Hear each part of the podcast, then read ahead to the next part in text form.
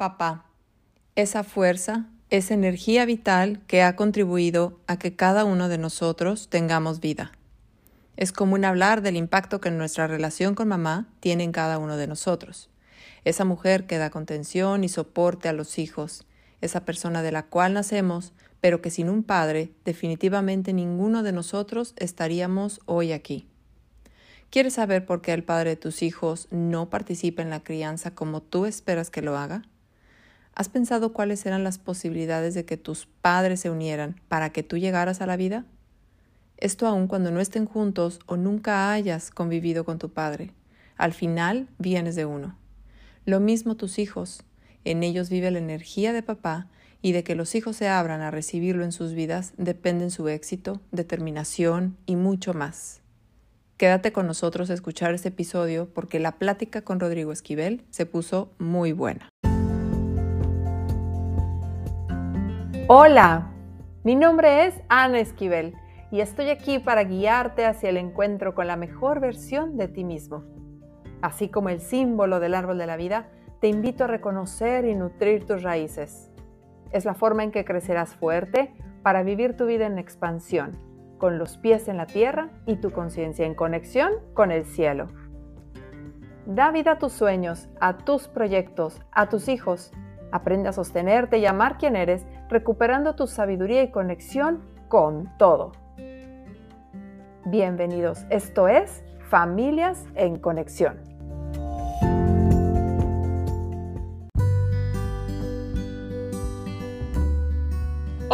¿Cómo están? Bienvenidos a Familias en Conexión. Nuevamente muy, muy feliz de estar aquí con ustedes compartiendo un episodio más de este maravilloso podcast. Muchas gracias por estar aquí, por estar escuchando, por seguirnos en redes.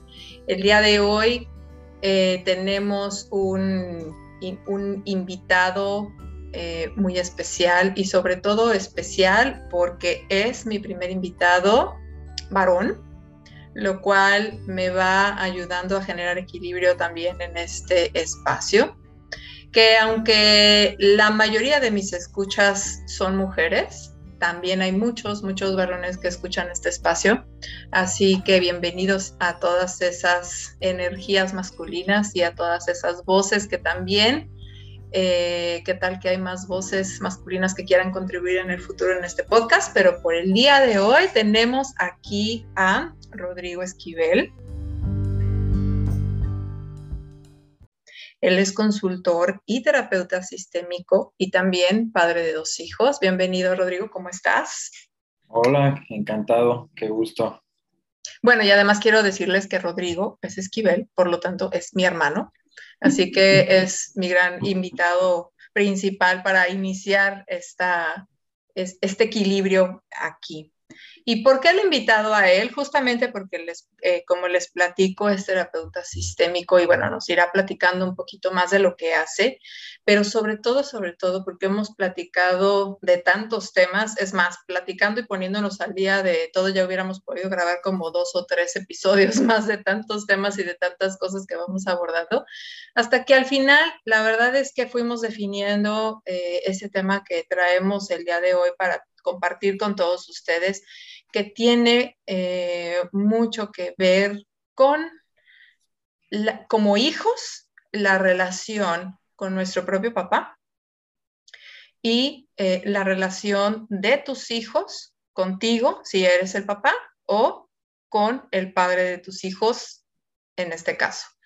Entonces, eh, se le da, ¿por, qué, ¿por qué me interesó tanto ese tema? Porque la verdad es que el protagonismo que la mujer eh, ha, ido en general tomando en la sociedad en distintos aspectos y en distintos roles, como la esposa, la, em, eh, la profesionista, la mujer, la mamá, ¿no? Eh, queriendo irse ganando un lugar en distintos espacios, lo cual es muy válido.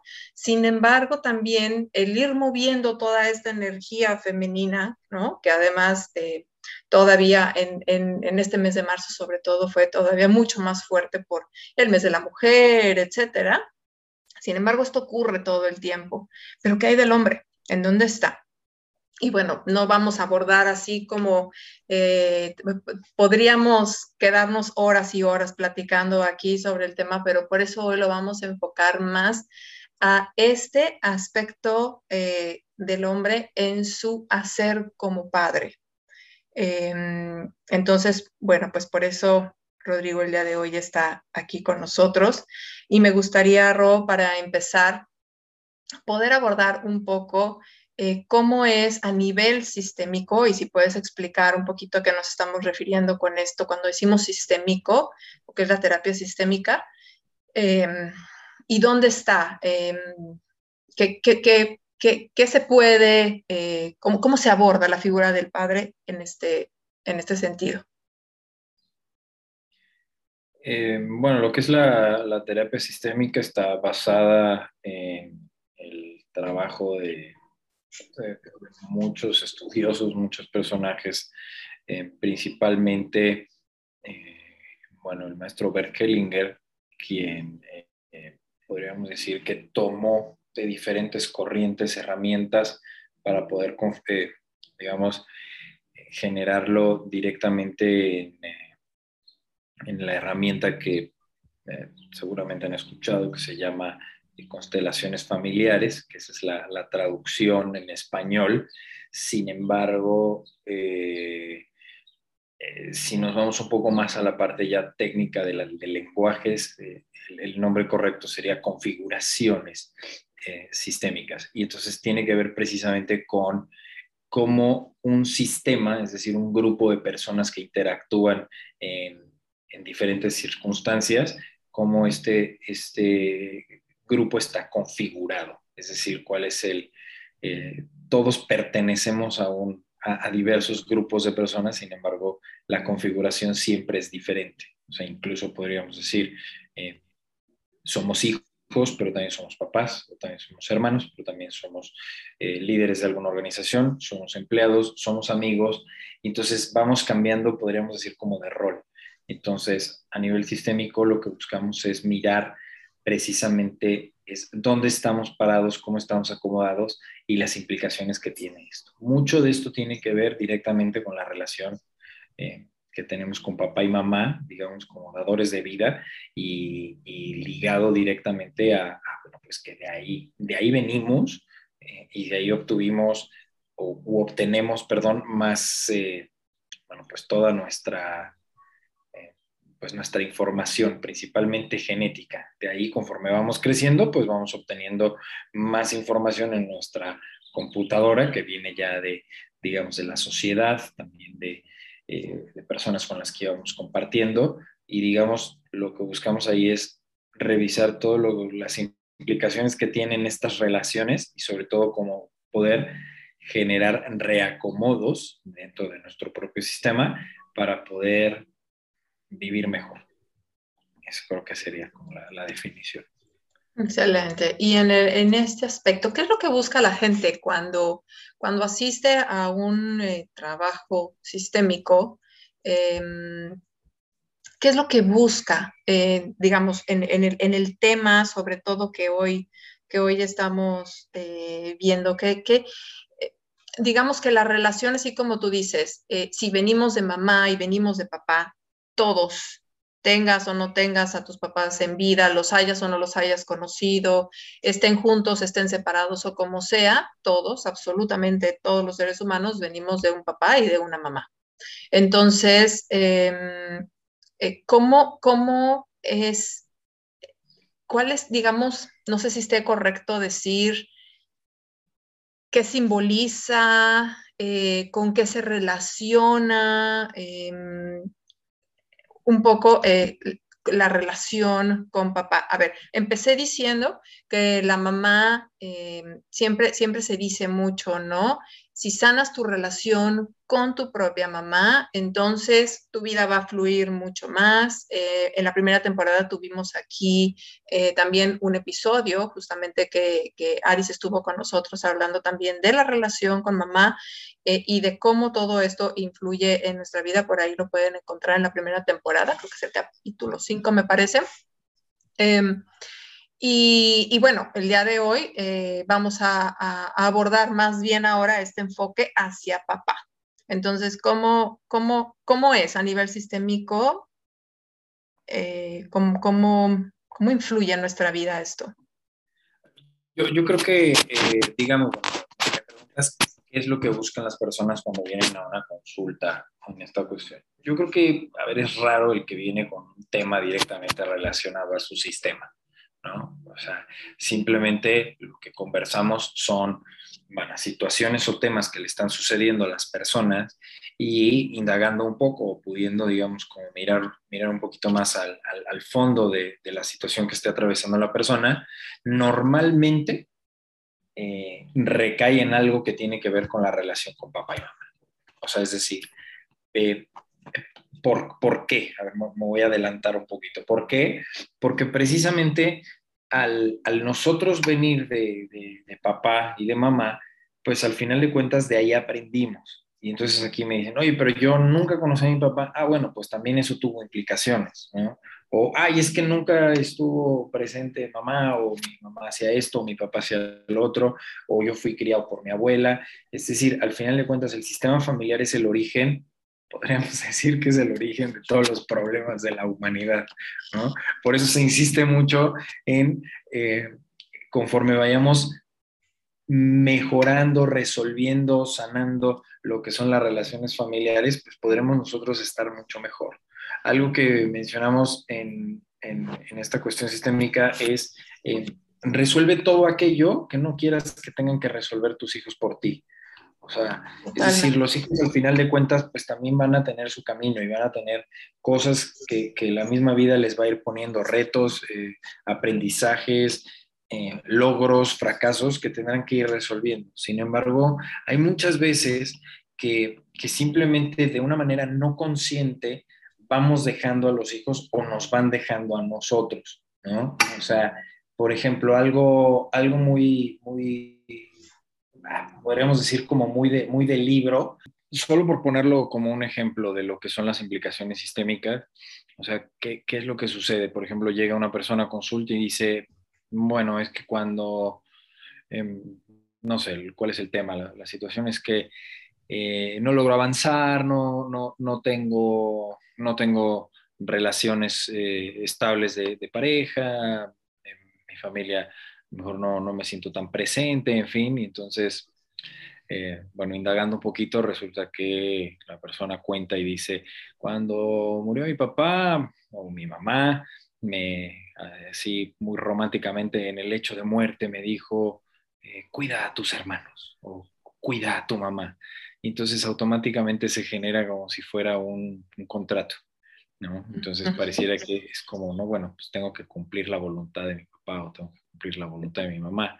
O eh, esta, esto que de repente podemos encontrar ahí en algunas lecturas o incluso en redes sociales en donde de repente encontramos eh, personas que, que eh, bueno, que, dicen, em, no le, no, no le dejes a tus hijos tus sueños, o sea, no proyectes en tus hijos los sueños que tú no lograste hacer, ¿no? por ejemplo, yo quería ser futbolista y ahora como yo no lo logré, quiero que mis hijos sean futbolistas, ¿no? Y entonces ahí viene una, digamos, una presión bastante dura, ¿no? Entonces, lo importante es poder mirar dónde están, por llamarlos así, esos contratos o esos acuerdos que hicimos tal vez de manera no tan consciente para poder empezar a trabajarlos y, eh, digamos, eliminarlos y a partir de ahí poder empezar a caminar diferente. O sea, porque la implicación que tiene esto, digamos, tiene que ver con, eh, eh, pues, digamos, nuestras, nuestras relaciones. O sea, es decir, cómo nos relacionamos, nos relacionamos como aprendimos a hacerlo en casa.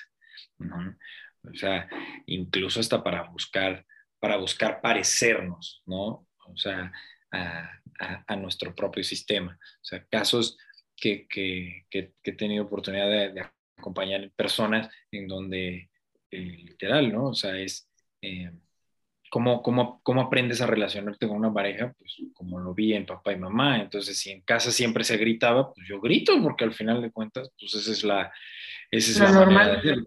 O no grito. ¿Por qué? Porque entonces me, me o sea, busco no hacerlo igual, pero el no hacerlo igual es hacerlo igual. Es un poco paradójica esa, esa situación, ¿no?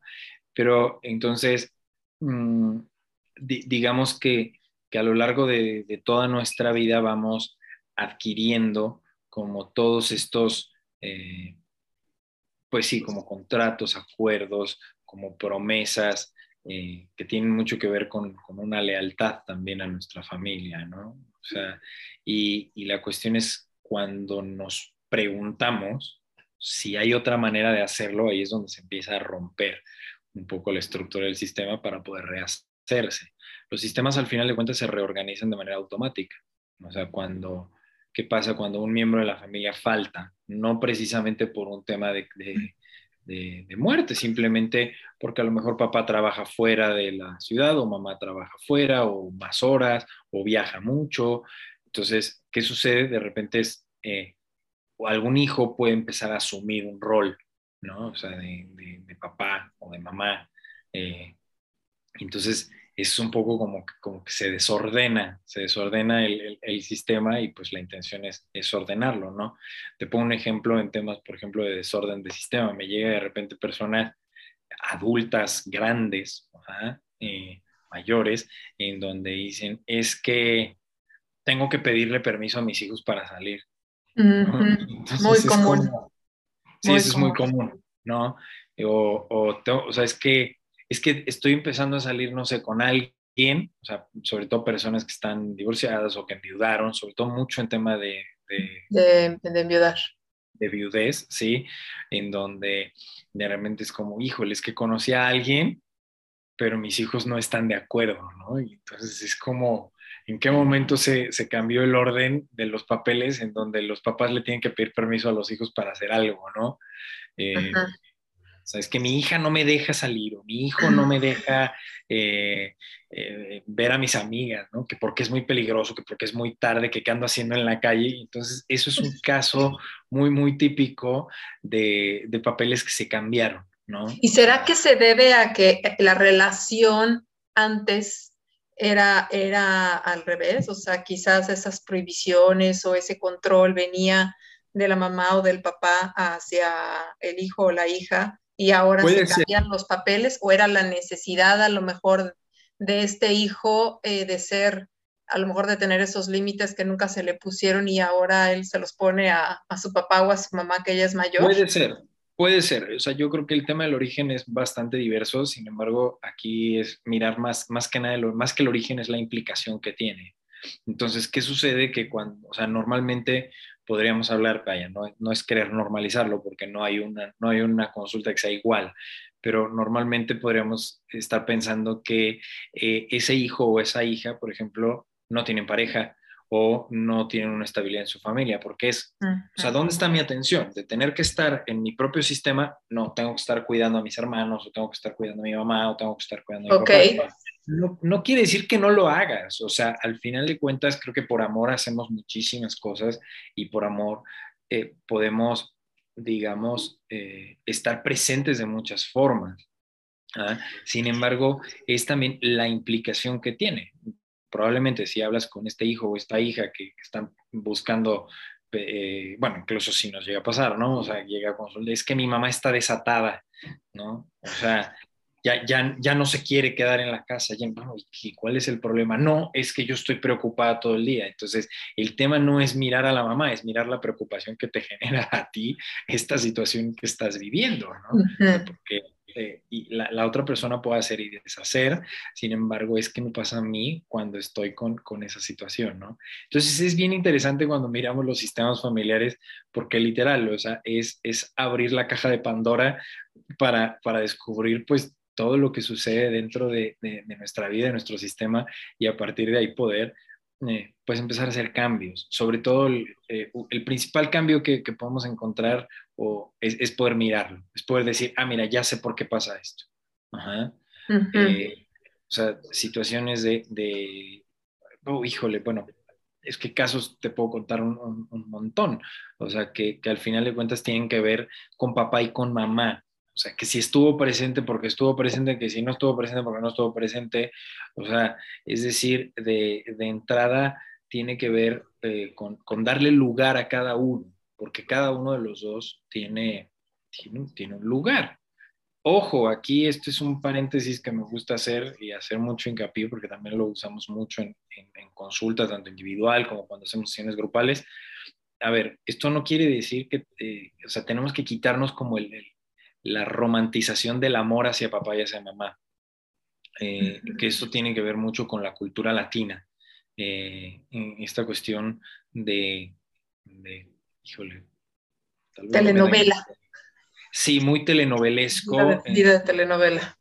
Sí, pero es que incluso también si lo miramos desde, desde el tema de la religión viene directamente, o sea, es decir, amarás a tu padre y a tu madre sobre todas las cosas, ¿no?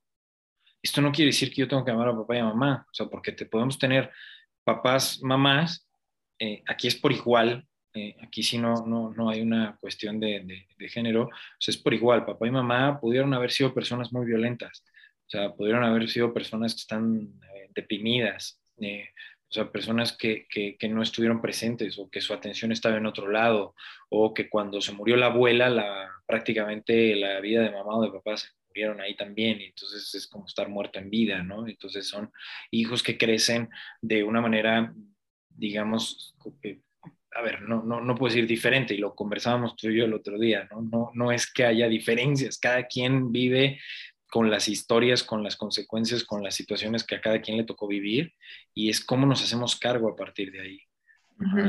Entonces, es, es, es, como de repente poder, poder mirar cómo, cómo cada sistema es, es, completamente diferente, es cambiante, y a partir de ahí, ¿qué, ¿qué, elementos podemos tomar, insisto, para poder mejorar nuestra propia vida? Y esto no quiere decir, o sea, de verdad me toca, es que tengo que, es que odio a mi mamá, pero tengo que ir a verla todos los domingos. ¿Y por qué? Claro, algo más como una obligación, más que como, como un gan, tengo ganas de. A ver, para aclarar, tenía em, yo la intención de, que quede más claro esto para, para la audiencia. Una cosa o una parte es el sistema de origen, es decir, esa familia de la cual em, venimos, donde hemos crecido, ¿no? De donde viene papá, mamá y sus, agregados, hermanos, etcétera, ¿sí? Eh, y después, una vez, porque algo mencionabas, ¿no? O sea, esta persona, si está enfocado en el, en el bienestar de su mamá y si sale, no sale y, y, qué está haciendo ahora de su vida, está totalmente con su atención en esa mamá y no puede mirar a su propio sistema. Es decir, que una persona cuando se une con una pareja para tener hijos casados, no casados, simplemente hay una unión y se genera un nuevo sistema. ¿Es así? Entonces, este se, llama, es el sistema de origen y este es como ahora el, eh, tu nueva familia, tu familia, y que este origen está también, y el origen de cada uno, ¿no? Como pareja, está también influyendo y repercutiendo en cómo se está manejando este nuevo sistema que es la familia en donde tú eres el papá o la mamá con tus propios hijos. Exacto. Piensa en algo. O sea, de entrada, la unión de dos personas es súper mágica. O sea, como sea. ¿Cuáles eran las probabilidades de que esas dos personas se encontraran? Eh, o sea, eso es súper loco. Cuando podemos mirarlo así como con, con, con, con lupa, es así como, no, no, no, cuáles eran las probabilidades, no, no, no las sabía, ¿no? O sea, personas que se conocieron en un tren, personas que se conocieron en un bar, ¿no? Y ahora, no solo el conocer a la persona, es más bien cuáles eran las probabilidades de que tú nacieras, ¿ah? O sea, porque hay, hay casos muy, muy interesantes de, personas que, que dicen, bueno, pues es que literal, mi papá y mi mamá se conocieron en una fiesta, se acostaron, nunca se volvieron a ver y yo nací es como, wow, qué loco. ¿Cuáles, eran las probabilidades de que eso sucediera, no? Eh, o bueno, o, se conocieron, hay, una película muy bonita de esta que se llama eh, August Rush, que habla precisamente de esto, una pareja, de músicos que se conocen eh, en una fiesta, se enamoran y la familia de ella se opone a que, a que estén con él, ¿no? Y entonces eh, luego viene ahí toda una situación del niño que sale de un orfanato y, bueno, mágicamente se encuentran en la ciudad de Nueva York en un concierto, porque además el niño es un pródigo de la música como los papás. Entonces, es, como, como esa, eh, digamos, esas casualidades muy bellas, pero eso realmente pasa en la... A ver, repite el nombre de la, de la película más despacio para que me siga. ¿Qué? ¿Cómo? ¿Cómo se llama la película? August Rush, no me acuerdo el nombre en español. August es de agosto. August de agosto. August Rush. como de, prisa en agosto, una cosa así. algo así. Algo así, ¿no? Y, y, es una película muy bella que precisamente muestra esto, ¿no? O sea, entonces respondiendo a la pregunta es sí, cuando nosotros decidimos estar con otra persona, pues podríamos decir que estamos traicionando nuestro sistema de origen. ¿Por qué? Porque es desvincularnos de, de dónde venimos para poder iniciar un nuevo sistema. y entonces es la unión de dos personas que van a iniciar un nuevo sistema, una nueva familia. Y entonces aquí viene toda mi historia con toda la historia de mi pareja. Y entonces es una fusión brutal dentro de una licuadora que se va a ver reflejada precisamente en los hijos, ¿no? Entonces, en esta cuestión, es bien importante, eh, eh, o sea, porque el otro día me preguntaban, y me parece una pregunta bastante absurda que, cuando la hacen, ¿no? Me decían de, mis hijos, ¿y a quién se parece más? ¿A, ti o a, su mamá? Y es como, o sea, a ver, pues sí, físicamente vamos cambiando y de repente nos parecemos un poquito más a uno o a otro. No, no, no, pero, pero en... En, en, carácter. como en carácter, ¿a quién se parece? Y yo decía, pues, pues, a los dos. O sea, es que incluso desde pequeñitos vamos tomando como esas etiquetas de, buscar parecernos, ¿no? Entonces, eh, una, pregunta, por ejemplo, que, creo que ya lo hemos conversado tú y yo, pero una pregunta que, que hemos puesto en diversas ocasiones en los círculos de hombres es, ¿qué sientes cuando te dicen que te pareces a tu papá? ¿No? Y, lo, común ahí, o sea, lo, más común, no, digo que sea todos, pero el común denominador es eh, una incomodidad tremenda en los participantes de decir, ay, no, no me gusta que me digan que me parezco a mi papá. Como nos pasa a las mujeres, ¿no? Hasta cierto punto cuando te dicen que te pareces a tu mamá. Exactamente, ¿no? Entonces es poder mirar y a sentir y decir, bueno, ¿y por qué no? Al final de ahí vengo, seguramente me voy a parecer a él en ciertas cosas, ¿no? Y no todo es tan malo, simplemente estamos como acostumbrados a ponerle la etiquetota de decir, es malo parecerme a mi papá porque no me gustó cierta situación. Ahora, ¿de dónde viene esta, de dónde viene esta sensación? De, incomodidad, tanto hombres como, como mujeres, en el parecernos a papá y a mamá, muy probablemente de la mirada del otro. Eh, o sea, es principalmente en, eh, a ver, el, tema del, del, papá o el rol del papá tiene mucho que ver con la mirada de mamá.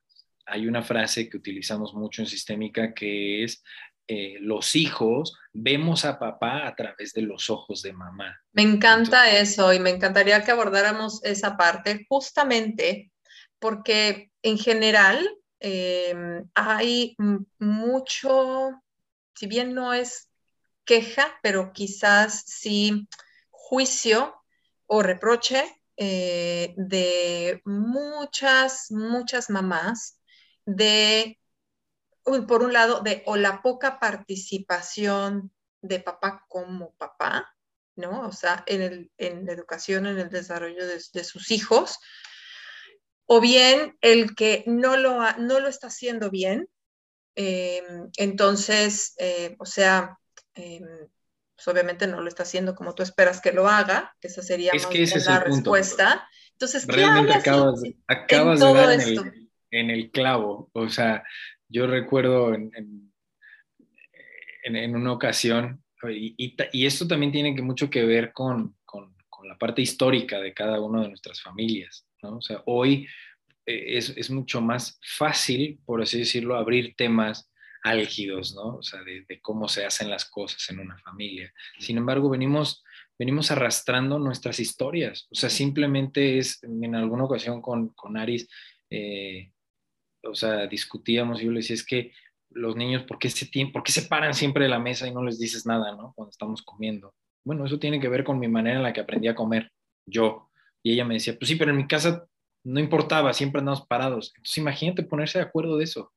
O sea, porque lo que yo viví estuvo de una manera y lo que tú viviste de otra manera. No fue ni bueno ni malo, fueron lo que cada uno de nuestros padres nos inculcaron. Entonces ahora tú y yo pongámonos de, de acuerdo cómo queremos que coman nuestros hijos. Hijo, eso es un desmadre. O sea, realmente en cosas tan simples como eso. Ahora, eh, lo, lo, que, lo que mencionas me parece genial en, en términos de de, la, poca participación del, papá dentro de lo que es la, digamos, la, crianza.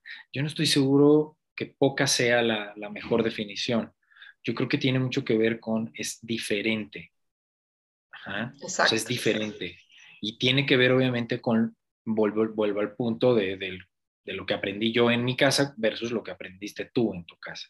No está ligado, digamos, a ser papá o mamá pero es muy común esto que mencionas, ¿no? O sea, eh, eh, entonces, la, la, cuestión aquí es, es, justo eso, es poder mirar y, y, decir, yo lo hago diferente, tal vez ni siquiera como tú esperas que yo lo haga. Exacto. O sea, entonces ahí es donde tenemos que empezar a, a, a, quitarnos como la etiqueta de es, es, bueno o es malo, simplemente se hizo diferente. O sea, eh, probablemente mamá pone más atención en otros detalles y papá pone más atención en otros detalles y es difícil poder coordinarse para poder mirar igual. Exacto. Y esta idea que, que, te interrumpí un poco y otra vez, eh, es que vienen como muchas, muchas ideas, pero se me hace muy importante no dejar de lado esto tan importante de que los hijos aprenden a mirar a papá a través de la mirada de mamá hacia papá. Exacto. ¿Cómo lo explicas esto un poco más para todas aquellas este, personas que se están identificando también con... A ver, mamá es mamá. O sea, es es súper poderoso el amor de mamá y la fuerza que tiene mamá en, en, en, una persona. O sea, es decir, eh, digamos, eh, pues sí, mamá es mamá. Es, es, eh, es, muy fuerte el vínculo que tenemos con, con mamá. O sea, tan es así, no, no, insisto, no es romantizar el vínculo con mamá, pero cuando mamá, digan, podríamos, a ver, lo voy a poner así como muy soso, es, pero cuando mamá está bien, nosotros estamos bien. Y cuando mamá no está bien, nosotros no estamos bien. O sea, es, es así. O sea, eh, el, vínculo que, generamos con mamá desde, desde la concepción es brutal, o sea, es, literal, estamos pegados, magnetizados, ¿no? O sea, es, genial. Entonces, creo que, eh, muchas de las conversaciones que podemos llegar a tener, sobre todo cuando somos niños, más bien que pueden llegar a tener nuestros padres y nosotros las escuchamos cuando somos niños, o sea, por ejemplo, eh, es de el, el, tú no sabes. O sea, que mamá tiene un instinto, llamémosle maternal, pero papá también tiene un instinto paternal. Es muy diferente.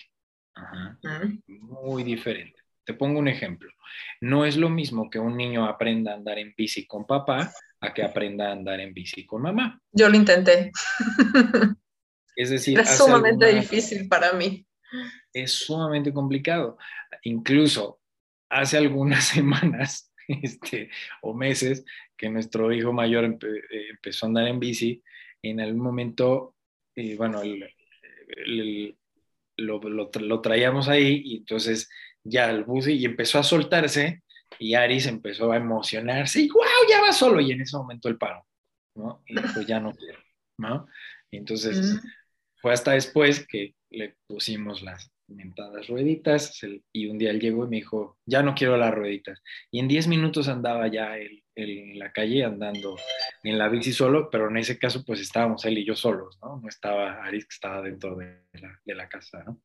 Y entonces, eh, claro, cuando pasó el primer evento, Aris se me quedó así como, ya la regué, ¿verdad? Y yo, sí, ya la regaste, o sea, tanta emoción también impacta y el niño dice, ay, no manches, o sea, ahora voy solo, ¿cómo que voy solo? O sea, ya me, ya me soltó mi papá, ¿no? O sea, mm, entonces mm. es como, es como, no te metas, ¿no?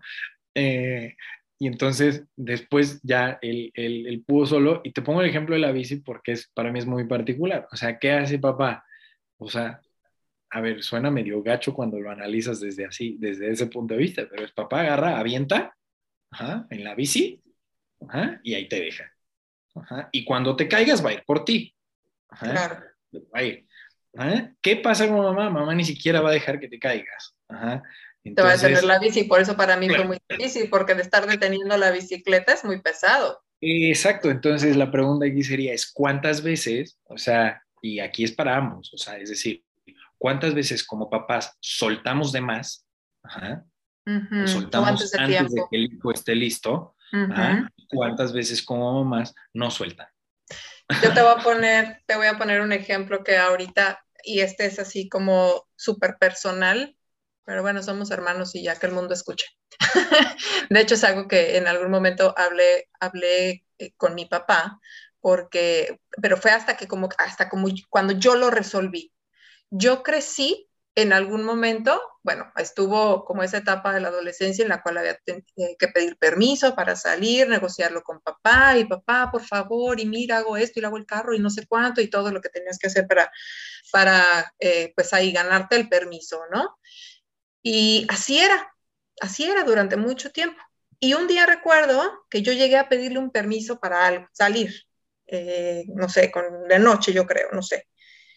Y entonces él estaba ocupado haciendo cosas y sin voltearme a ver siquiera, me dijo, Tommy, ya no me tienes que pedir permiso. Sí, con la mirada hacia abajo, sin dejar de hacer lo que estaba haciendo, Tommy, ya no me tienes que pedir permiso. Tú ya estás grande, eres responsable, a mí nada más avísame a dónde vas.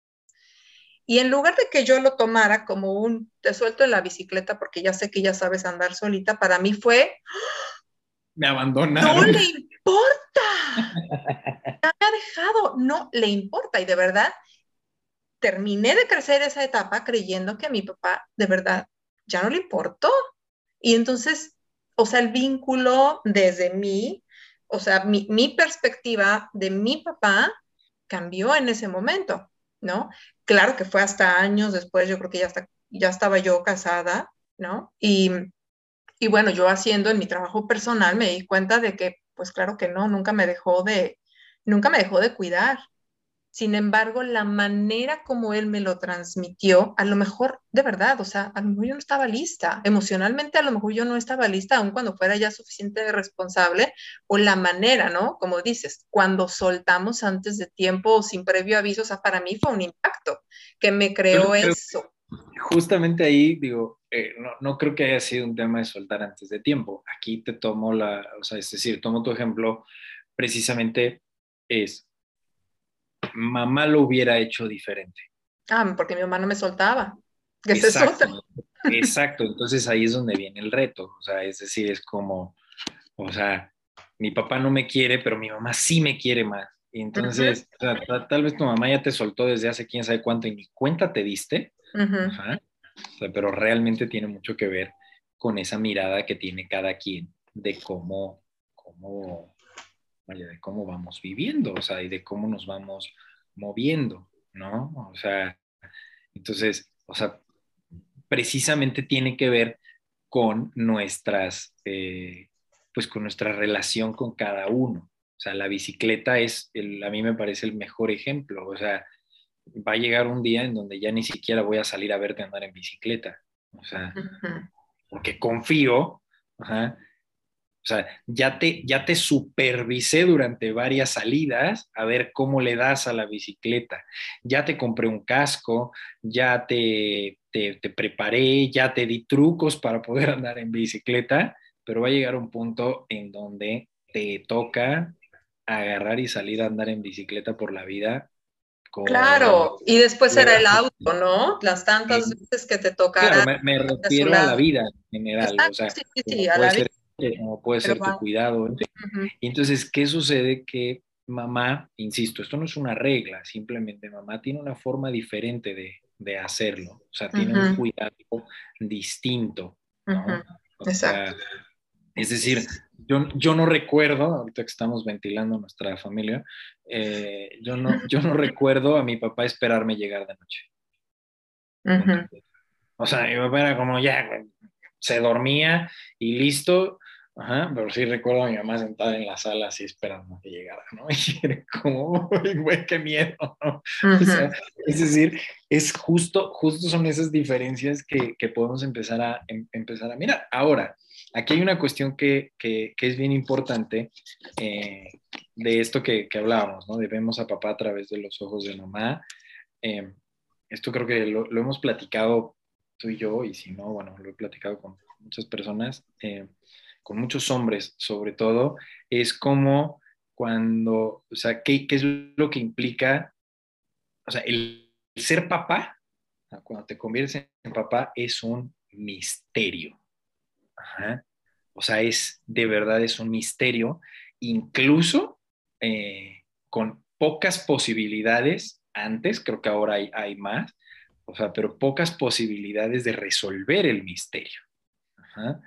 Eh, ¿A qué me refiero con esto? Se lo compartí el otro día a, un amigo que, que, están, bueno, están esperando una, una, pequeñita con su esposa y, y, y, le decía, bienvenido al mundo del misterio. O sea, en donde literal, las palabras que yo usé en ese momento es, eres un cero a la izquierda.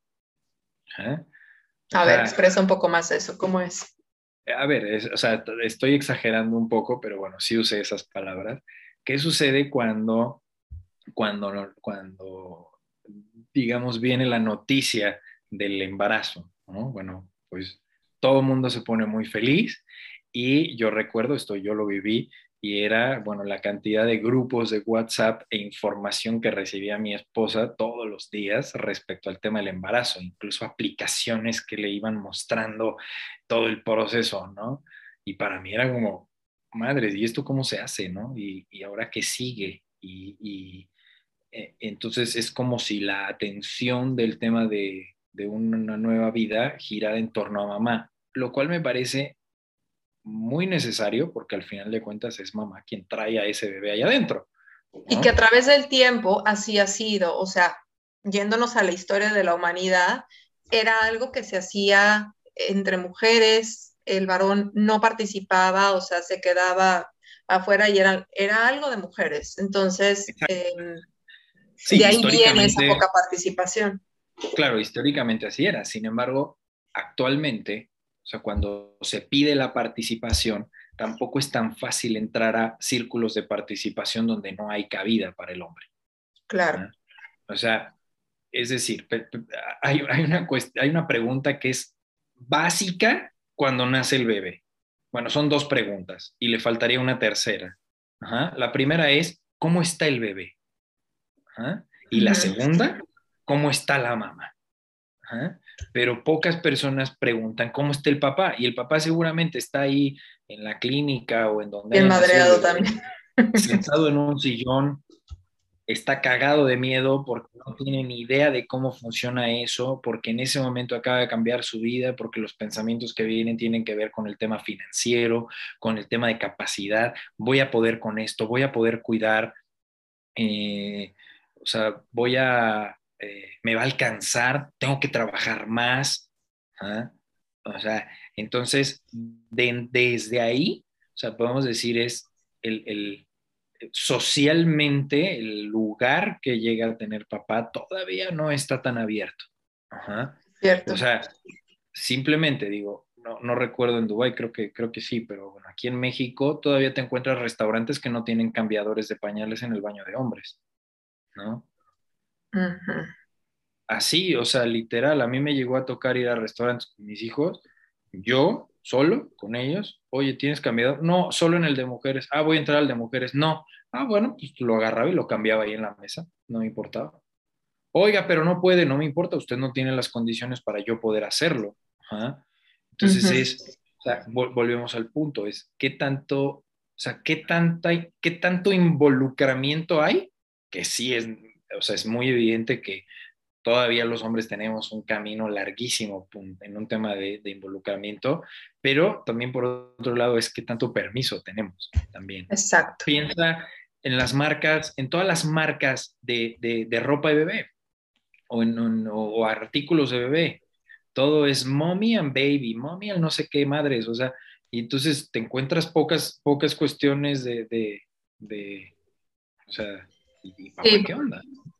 Claro, no hay, no hay una inclusión. Eh, Exacto. Una inclusión al, a papá a nivel es, Quiero que te incluyas, pero no, no tengo las condiciones para que te incluyas. Entonces, volviendo al punto que hablábamos de miramos, miramos a papá a través de los ojos de mamá, o sea, es decir, porque muchas veces, o sea, todo lo que hacemos como hombres no es que no esté ni bien ni mal, simplemente que no encaja en la mirada de mamá. Y viceversa también.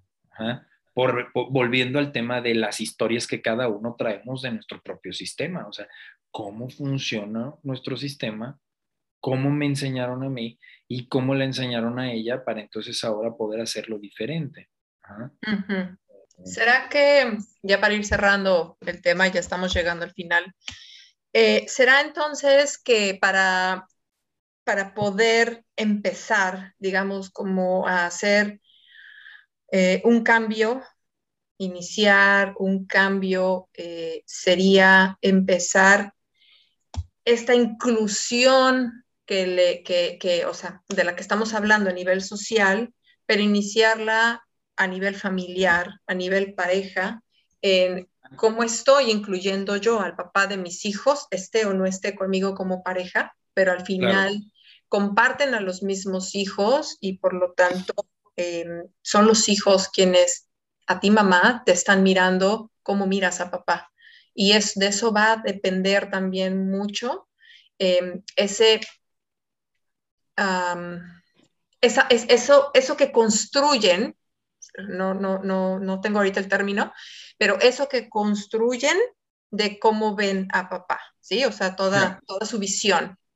Sí, hay algo que, que, que, como, como sociedad latina creo que tenemos que trabajar eh, muy, muy, muy, muy profundo y, y, tiene que ver precisamente con la, con la relación de pareja versus la relación papá-mamá.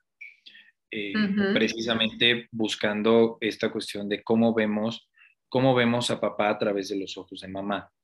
Eh, si para mamá está bien, o sea, es decir, sistémicamente mamá es quien da el permiso de tomar a papá. Eh, es decir, mamá es quien asiente y ve con buenos ojos que los hijos puedan ir a partirse la madre en la bicicleta con el papá. Así, o sea, literal, ¿no? O sea, porque si entonces, ¿qué pasa? El niño se cae de la bicicleta, llega a casa todo raspado con papá y mamá, ves, no lo cuidas, no haces las cosas bien, y viene un reclamo a papá, el niño dice, no estoy siendo cuidado por papá, porque mamá lo dice. Y mamá es tan importante que entonces, o sea, ¿cómo puedo acercarme yo a papá si ni siquiera mamá lo ve bien? Claro. Entonces, ahí ya hay un rompimiento. Eh, ahora, pensando... ¿Por qué le das eso de comer si eso es chatarra, no? Como cuando Exacto. ¿Por qué le se lo llevaron a comer al Oxxo, por ejemplo. Claro, recuerdo muy bien ese día y me encantó, ¿no? O sea, felices ahí. ¿A dónde van a comer? Al Oxxo, ¿no? porque mamá no estaba. Porque mamá no estaba, ¿no? Y entonces es, o sea, ¿cuál es el permiso también que, que nos, o sea, a ver, yo creo que son como los acuerdos que como papá y mamá nos vamos dando en, en, en, en pareja para la crianza de nuestros hijos, ¿no? Eh, y, justo aquí es, algo bien interesante. El otro día leía por ahí en las redes, lo cual me pareció sumamente absurdo. Decía, dejemos de llamar mamás solteras y llamémoslas mamás autosuficientes. Una tontería así. ¿Por qué una tontería? Porque no es lo mismo ser mamá que ser pareja. O sea, es decir, yo cuando me llega alguna mamá que se autodenomina mamá soltera, yo les digo, tú no eres mamá soltera, Nunca fuiste mamá casada. Exactamente. No, y puede que haya sido mamá casada, o sea, pero nunca, nunca. Pero, o sea, no va una con la otra. exacto, no son juntos los términos, ¿no? O sea, es decir, tú eres mamá, con respecto a tus hijos, hay un papá para que tú puedas ser mamá, y eres soltera. ¿Por qué? Porque en este momento no tienes pareja en turno, ¿no? Y esto también aplica, digamos, ay, soy papá soltero. No, no es cierto. O sea, eres papá y eres soltero, ¿no? O sea, entonces, o sea, ¿por qué, ¿por qué es importante este, este término? O sea, es un poco como llamémosle las cosas como son. O sea, mamá autosuficiente. No, porque tú eres mamá, eres autosuficiente y eres soltera. O sea, es decir, son los tres términos, caben, caben, caben perfecto, ¿no? Eh, ¿cuál, es el punto, el punto aquí que, al que quiero llegar para, cerrar? Es, eh, ¿cuántas veces en una pareja los problemas de pareja se llevan al, a el tema de crianza? En alguna ocasión recibí a una persona que, sí, con una situación de pareja muy compleja, de mucha violencia, eh, en donde ella decía, bueno, o sea, sí, la pasé muy mal, sufrí mucho con, su pareja. Eh, eh, se habían separado hacía muchos años y el papá acaba de morir, ¿no? Entonces ella, bueno, me trajo sus hijos, también platiqué con ella y el hijo, un chico adolescente de unos 15, 16 años, me, o sea, decía, es que estoy, estoy muy confundido porque de parte de la familia de mi papá todo el mundo me dice que soy el del apellido, que soy el que va a seguir el linaje. ¡Qué carga! y por otro lado, mi mamá odiaba a mi papá. Entonces es como, ¿cómo puedo tomar a mi papá desde el punto de vista de la familia de él, pero sin que mi mamá se enoje porque mi mamá lo odia? Entonces imagínate la confusión en este chico o sea, en una edad compleja también. El miedo a traicionar a su mamá o a su papá, o sea, ¿de qué lado me pongo? Claro, entonces imagínate cómo, cómo vamos creciendo divididos, o sea, pensando que, que si hago una cosa mamá no le va a gustar y si hago otra cosa papá no le va a gustar, pero al final de cuentas yo quiero hacer algo pero no puedo, entonces crecemos con una confusión brutal. Cuando platiqué con la mamá, eh, yo le decía es que necesitas empezar a hablarle a tu hijo de su papá, necesitas darle permiso a tu hijo de parecerse a su papá. Y entonces dice, no, pues él tiene permiso. Le dije, sí, pero tú necesitas mostrárselo, porque toda la vida has hablado mal del papá como pareja. O sea, no como papá. Puede que también sea un terrible papá y está muy bien. No, estamos justificando esa cuestión. Entonces, yo recuerdo que el ejemplo que le decía es, simplemente dile, eh, Simplemente dile a tu hijo cuando lo despiertes en la mañana para ir a la escuela, agarra el cabello y dile, ay, mira, qué lindo cabello. Se parece al de tu papá. ¿ah? O lo tienes como el de tu papá. Necesita oír de ti que está bien. O sea, ser hijo de su papá. ¿Ah? Y amárrate poquito el orgullo y hacerlo por el hijo. ¿no? Y me decía, no puedo. Me decía, no puedo, no puedo. Entonces le decía, bueno, entonces prepárate para que tu hijo tenga un camino un tanto complejo respecto al tema de sus éxitos, de sus logros, de su empuje, ¿no? O sea, para poder tomar la vida también desde donde viene. Y que es el equivalente al tomar esa bicicleta y entonces andar solo por la vida, ahora sí, andando mi propio camino, superando esos obstáculos, que si me caigo ya sé que me puedo levantar, porque muchas veces mi papá me levantó y me acompañó y me enseñó cómo hacerlo y hoy lo puedo hacer yo y eso es parte del éxito y del camino hacia la vida, seas hombre o seas mujer. Exactamente. Entonces, ese es precisamente el punto, o sea, la, invitación aquí es a poder, eh, digamos, bajar barreras y mirar con mayor humildad y decir, las cosas con mi pareja no funcionaron, ¿ah? Em, o sea, me ha tocado, o sea, por ejemplo, es, nos odiamos como pareja, pero es un excelente papá o es una excelente mamá. Listo, míralo desde ahí. y, eventualmente les va a tocar ir a, una graduación de la escuela juntos como papás. Les va a tocar ir a una boda de sus hijos juntos como sus papás y tal vez papá y mamá van a ir cada quien con su pareja, ¿no? O sea, entonces, es, eh, incluso, en, o sea, ¿cuántas creencias tenemos que vienen mucho de mamá respecto a la mirada de nuestro papá? Te pongo un último ejemplo también como para poder aterrizar esto. En alguna ocasión una persona, un hombre, llegó a consulta Y bueno, le pregunté, bueno, ¿cuál es tu historia? ¿Qué pasó? Papá, mamá, cuéntame un poco, ¿no? No, es que mi papá nos abandonó. Ah, órale, wow, qué fuerte. ¿Y qué edad tenías?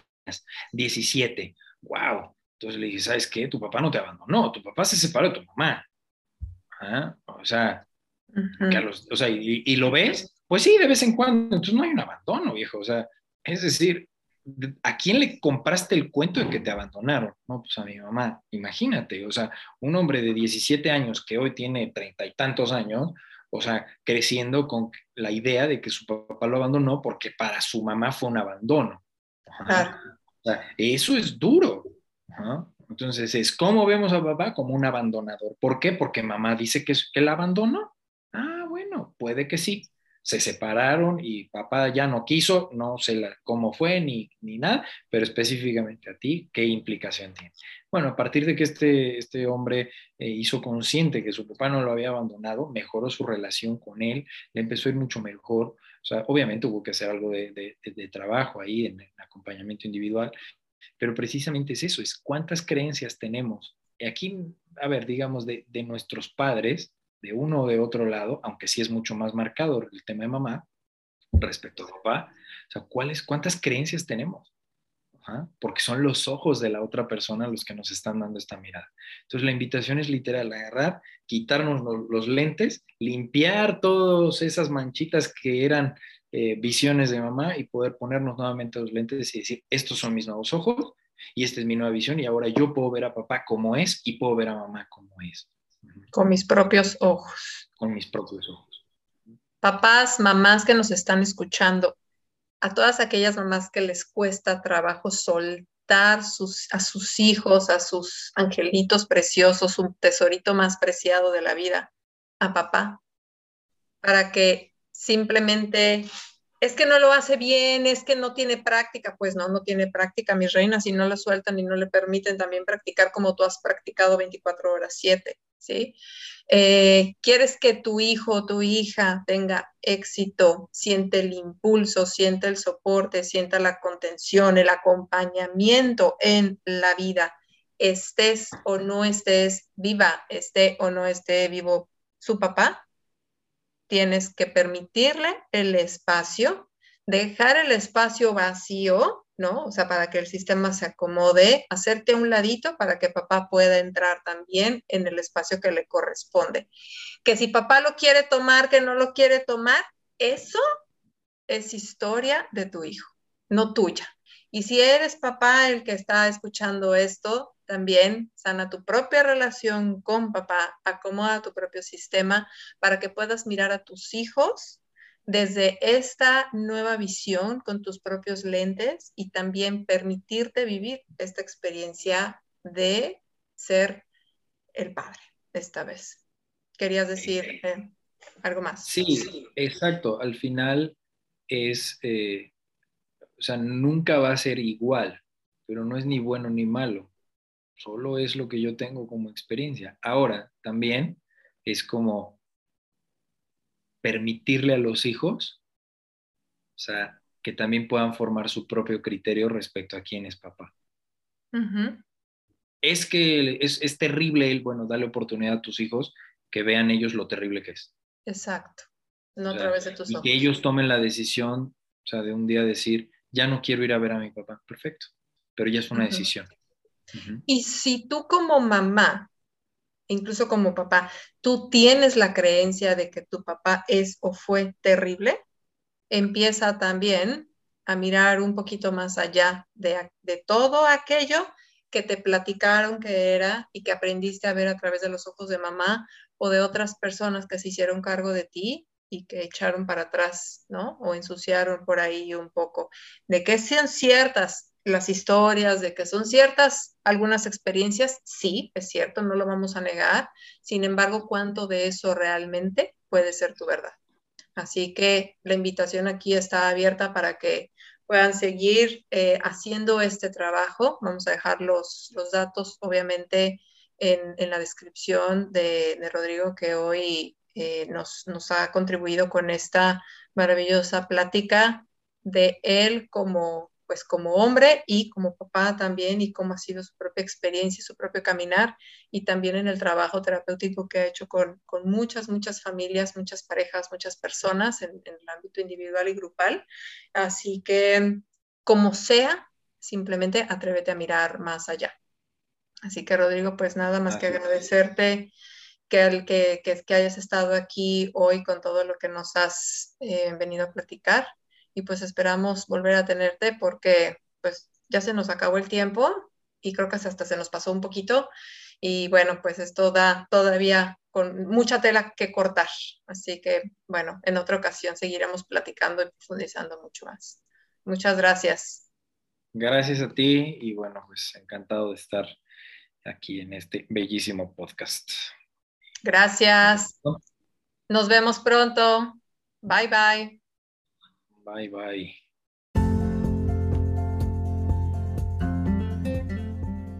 Si te gustó este contenido, compártelo. Si estás interesado en alguno de nuestros talleres, cursos o consultas personalizadas, consulta mis redes sociales. Encuéntrame en Facebook e Instagram como Familias en Conexión. Yo soy Ana Esquivel y esto es Familias en Conexión.